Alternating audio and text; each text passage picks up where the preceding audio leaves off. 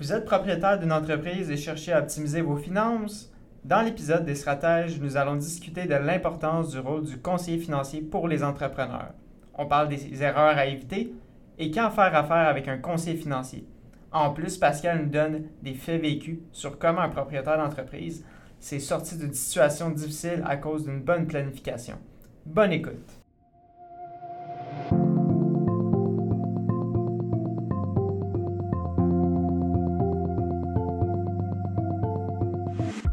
Actualité financière et sujets reliés à vos finances personnelles.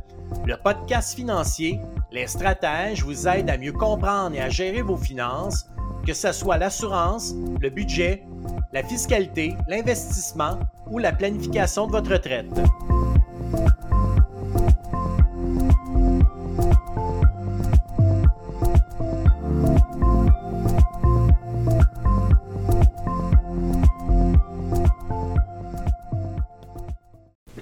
Bonjour et bienvenue dans ce nouvel épisode de notre podcast Les Stratèges. Aujourd'hui, j'ai le plaisir de recevoir mon co-animateur Pascal Dion, conseiller en sécurité financière qui travaille avec de nombreux propriétaires d'entreprises. Écoute, Pascal, aujourd'hui, on parle d'un sujet super intéressant qui me passionne et c'est quand même l'importance du rôle du conseiller financier pour les propriétaires d'entreprises. Comment ça va, Pascal? Écoute, Philippe, je vais super bien. Aujourd'hui, on vient de vivre un, une belle orage. Euh, après euh, tout bel orage, il y a un beau, euh, un beau soleil. Mais je vais très bien aujourd'hui. Et puis, j'ai beaucoup d'énergie à partager et à te partager à toi aussi aujourd'hui. Super. Puis, toi aussi, étant entrepreneur, chaque jour, vous êtes confronté à des nouvelles décisions, des nouveaux problèmes, des nouvelles opportunités. Avant d'aller plus loin, euh, j'aimerais que tu expliques un peu aux auditeurs c'est quoi le rôle d'un conseiller financier, puis qu'est-ce que ça fait exactement? Bien, le rôle du conseiller en sécurité financière, c'est d'aider, c'est d'être le bras droit du euh, chef d'entreprise euh, à atteindre puis avoir des, des, des, des, solutions qui sont simples au niveau financier. souvent, bien, le propriétaire d'entreprise est démuni parce qu'il se concentre sur le développement, il se concentre sur le la grosseur de son entreprise, puis faire avancer cette entreprise-là. Puis nous, on est là pour l'aider à faciliter ce travail-là, euh, surtout sur le plan financier. Puis, euh, est-ce qu'il y a un moment idéal pour un propriétaire d'entreprise qui dit OK, je veux commencer à travailler avec quelqu'un qui va m'aider justement à aller plus loin, un conseiller financier? C'est sûr que, euh, comme je le dis si bien, à chaque personne que je rencontre, que ce soit une personne qui est en affaires, un professionnel, un, euh, et même des retraités, l'idéal, c'est d'avoir commencé longtemps d'avance avant euh, d'arriver au, euh, au, projet. Fait qu'un entrepreneur qui débute dans la vie devrait techniquement se trouver quelqu'un pour l'assister, puis l'aider à atteindre ses objectifs financiers et surtout réduire une partie du risque que lui a à vivre en cours de route. Fait que je comprends bien, il n'y a pas de, pas de bon moment. Tu peux commencer quand tu veux il n'y a pas de bon moment, mais le, moins bon moment, c'est celui où tu en as besoin. C'est comme n'importe quoi. Idéalement, je le dis souvent, euh, c'est toujours préférable de pro-agir que de réagir. OK, super. Puis tu m'as parlé un peu d'être le bras droit, justement. C'est quoi l'aide que tu peux apporter aux propriétaires d'entreprise en tant que conseiller financier? Bien, le rôle du euh, conseiller, c'est d'aider le propriétaire justement à voir sa situation d'une vie d'ensemble. Euh, principalement du fait que les gens ont euh, le réflexe souvent de travailler en silo. Donc, euh, ils vont différencier le volet personnel du volet corporatif, mais on, on essaie de simplifier ça en leur expliquant que c'est le même pantalon, mais deux poches différentes. À partir de ce moment-là, on s'assoit avec eux, on est en mesure justement d'établir des objectifs que ces gens-là ont, parce qu'un entrepreneur a des phases qui sont différentes, que ce soit la phase de début d'entreprise, euh, la phase de maturité ou même le, le celle où est-ce qu'on va arriver à un leg, un leg, euh, soit nos enfants ou la vente de cette entreprise-là à quelqu'un d'autre qui est prêt à prendre le relève de notre entreprise. À chacune de ces périodes-là, bien entendu, on, joue un rôle qui est, relativement assez important parce qu'il y a beaucoup de planification qui est à, faire et euh, à mettre en place. Bien entendu, on ne fait pas ça seul on aide l'entrepreneur avec les gens, les gens de confiance autour d'eux, que ce soit le comptable ou le fiscaliste, euh, ou même l'avocat qui est là pour euh, rédiger certaines conventions euh, ou documents légaux qui est à, mettre en place pour le, transfert de cette entreprise-là. C'est clair qu'au niveau des phases d'entreprise, c'est tout le temps des besoins différents selon les phases. On le voit souvent avec justement les clients. Euh, si tu es capable de me parler un peu plus des erreurs les plus courantes que tu vois avec les propriétaires d'entreprise en termes de leur gestion financière, font-tu des erreurs que tu vois au quotidien? Ben, moi, ce que je vois au quotidien, c'est que la principale erreur de plusieurs entrepreneurs, c'est de prendre des décisions au niveau financier sans être accompagné. Euh, c'est sûr et certain qu'un entrepreneur, souvent, ou un, chef d'entreprise, euh, est habitué à prendre des décisions. Et euh, souvent, l'entreprise dans laquelle ils sont, c'est une entreprise qui ont commencé du début, donc à zéro, et puis ont gravi les échelons. Euh, et fait grossir cette entreprise-là. Malheureusement, ce qu'on voit, c'est qu'il y a eu l'achat de certains produits financiers euh, qui sont inefficaces. Et puis, la majorité du temps, on veut protéger nos avoirs pour bien des intempéries, mais malheureusement, on n'a peut-être pas pensé à l'ensemble de toutes les facettes qui pourraient mettre en péril la, pérennité de cette entreprise-là. ce que je dis, euh, c'est que ce que je vois, ce qui est courant, c'est que les produits sont achetés, des produits financiers sont achetés. Il y a plusieurs étapes qui requièrent certains produits, mais malheureusement, en cours de route, deviennent euh, pas nécessairement efficaces pour ce qu'on souhaiterait bien faire. Aussi, je pourrais rajouter, euh, je pense aussi qu'on voit souvent euh, des propriétaires d'entreprises qui ont plusieurs produits justement à plusieurs institutions différentes, puis ils n'ont personne qui les aide pour leur situation globale. Oui, je te dirais, ça, c'est autre, une autre observation qu'on a. Les entrepreneurs, les gens d'affaires, puis je te, je dirais, Philippe, c'est même plus large que ça, c'est presque tout le monde qu'on voit au départ ont l'habitude d'acheter une hypothèque. Euh, vont acheter peut-être une assurance prêt hypothécaire. Est-ce qu'ils en ont besoin? On ne l'a jamais évalué, mais la personne va lui avoir recommandé. Ça semble, ça semble peu dispendieux, mais quand, quand tu fais l'addition de l'ensemble de toutes les couvertures que tu as souscrites, des fois, ça devient, euh, ça devient quand même assez impressionnant les montants qu'on est prêt à mettre euh, dans des couvertures d'assurance qui, des fois, ne font même pas l'effet que ce qu'on aurait souhaité. Oui, le fait d'avoir des produits un peu partout est une autre des problématiques. Souvent, la raison pour laquelle on se ramasse avec des produits, par exemple avec différentes compagnies, c'est qu'on a fait confiance à des amis, à des gens autour de nous qui ont laissé le domaine. Euh, c'est un, autre, un autre indicateur que ce serait peut-être le temps de regarder un peu, faire le ménage et puis euh, s'assurer que ça fonctionne encore efficacement. Super intéressant. Euh, on a parlé un peu des erreurs à éviter. J'aimerais que tu me parles de la plus grande réussite que tu as eue en tant que conseiller financier pour un propriétaire d'entreprise. Bien, je te dirais que c'est plus qu'une réussite. Pour moi, c'est c'est de voir à quel point ce que j'avais fait comme travail pour la personne qui, était, qui m'a fait confiance a été réellement efficace pour lui. En 2020, on est en pleine pandémie, on est au mois de mai 2020. Et puis, euh, un de mes, très bons clients euh, m'appelle euh, en panique, me disant Écoute, Pascal, es-tu assis Je dis Oui. Il dit Écoute, mon associé, mon partner des, des 20 dernières années, je viens de le retrouver étendu au sol dans, la shop, dans, dans l'entreprise où est-ce qu'il travaillait, puis le monsieur était décédé d'un infarctus. Euh, je ne sais pas si vous le savez, mais à partir de ce moment-là, il y a un, sentiment qui est bizarre un peu parce que les deux hommes, ces deux hommes d'affaires-là, je les connaissais et je les conseillais euh, activement. Euh, c'est à ce moment-là que tu t'aperçois que le travail que tu as fait, s'il a été bien fait, c'est juste dans ces circonstances-là qu'on s'aperçoit vraiment si ça a été fait adéquatement. Fait que qui, là, je vais, sauter certaines étapes, mais euh, on me téléphone, on me demande de faire des réclamations parce que là, il fallait réclamer, euh, provisionner le provisionnement des, euh, des conventions actionnaires pour voir est-ce est-ce qu'on avait assez d'assurance pour couvrir le rachat des actions. Est-ce que tout ce qu'on lui avait expliqué fonctionnait réellement? Et, et je te dirais qu'en termes de, satisfaction, c'est de voir que ce résultat-là, donc la problématique qu'on a vécue du décès d'un des, actionnaires, bien, c'est soldé par un, sans faute. Donc, euh, on a fait les réclamations, on a récupéré euh, les chèques pour, euh, pour le, défunt.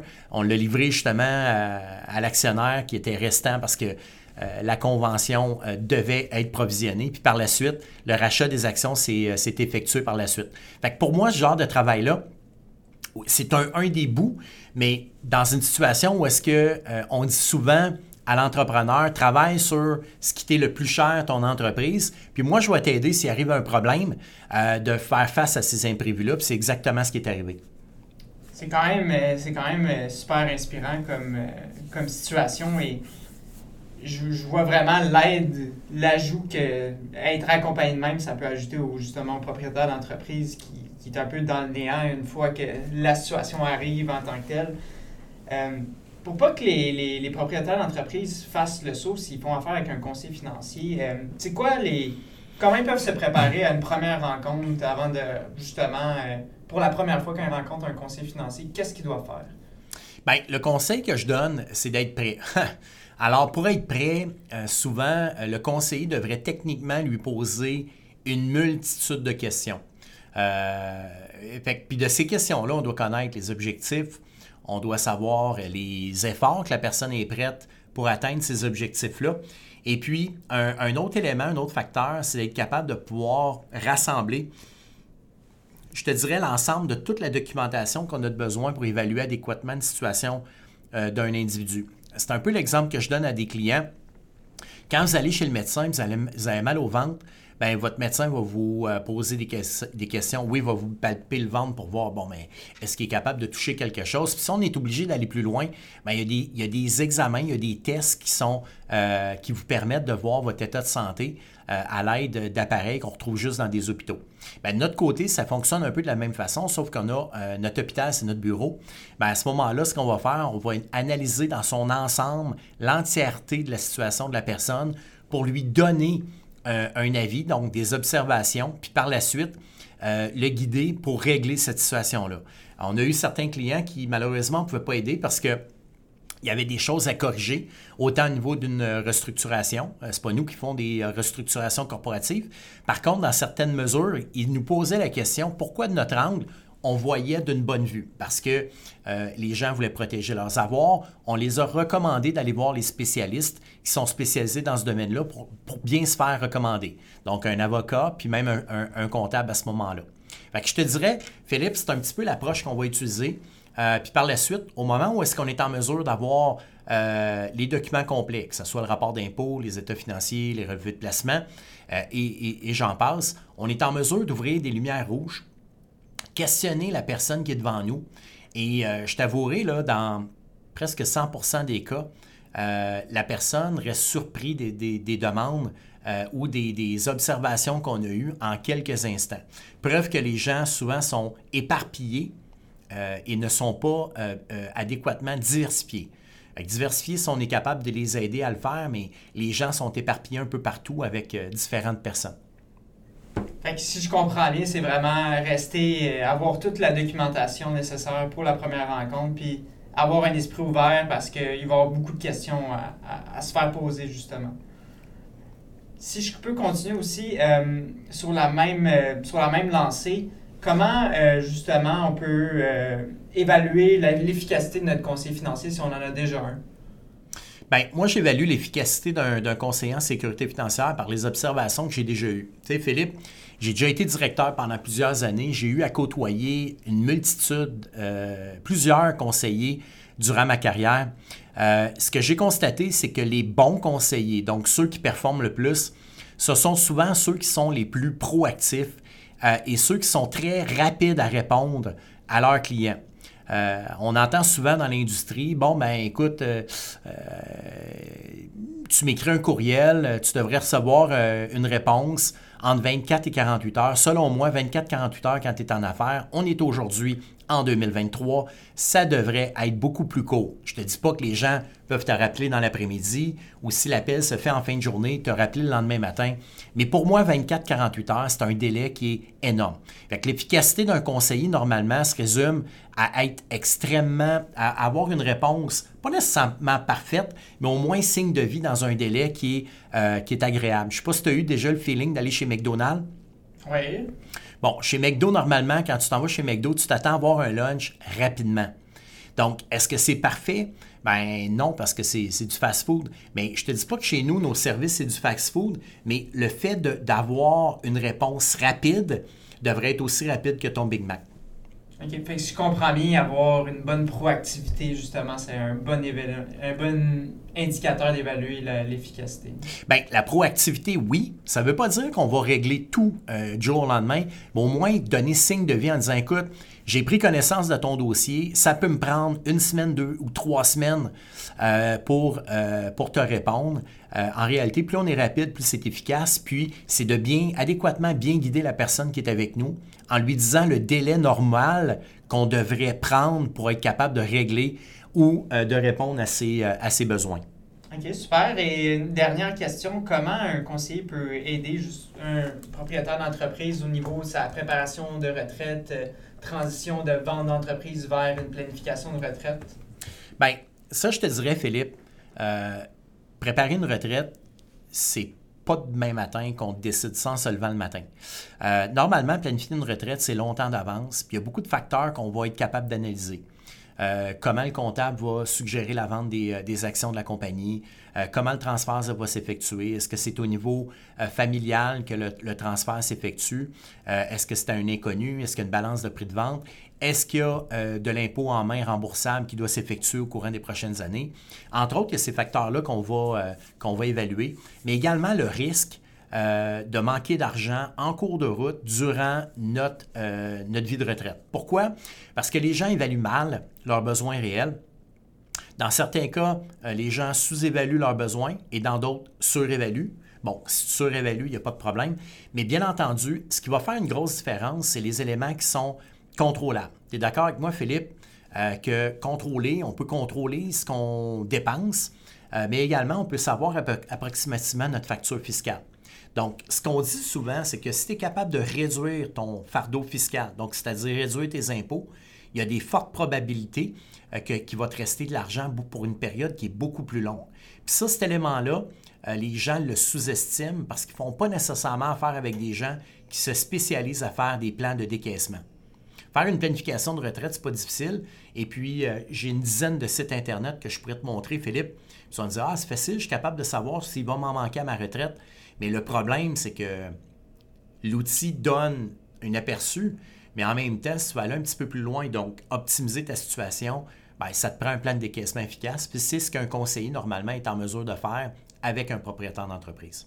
C'est clair qu'au niveau du comment le faire par la suite, il n'y a pas de site Internet qui le montre comment le faire. Oui, tu as un, aperçu, un plan, mais qu'est-ce qui est au quotidien, ça, tu ne l'as pas dans un, dans un plan de décaissement d'un site Internet.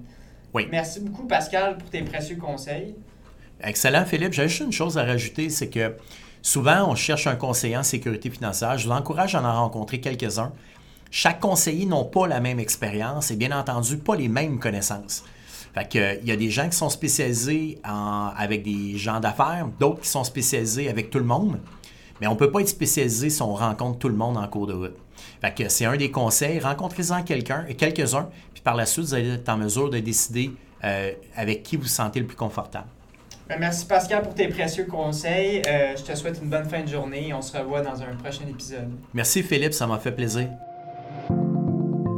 Tu aimes notre podcast Les Stratèges? Tu veux en savoir plus sur les sujets discutés? Eh bien, n'oublie pas de t'abonner à notre podcast et de nous suivre sur nos réseaux sociaux en allant liker notre page Facebook et LinkedIn. Aussi, tu peux consulter notre site internet à stratéging.com pour avoir plus d'informations ou prendre un rendez-vous avec l'un de nos conseillers en sécurité financière. Merci de nous écouter et on se revoit dans un prochain épisode.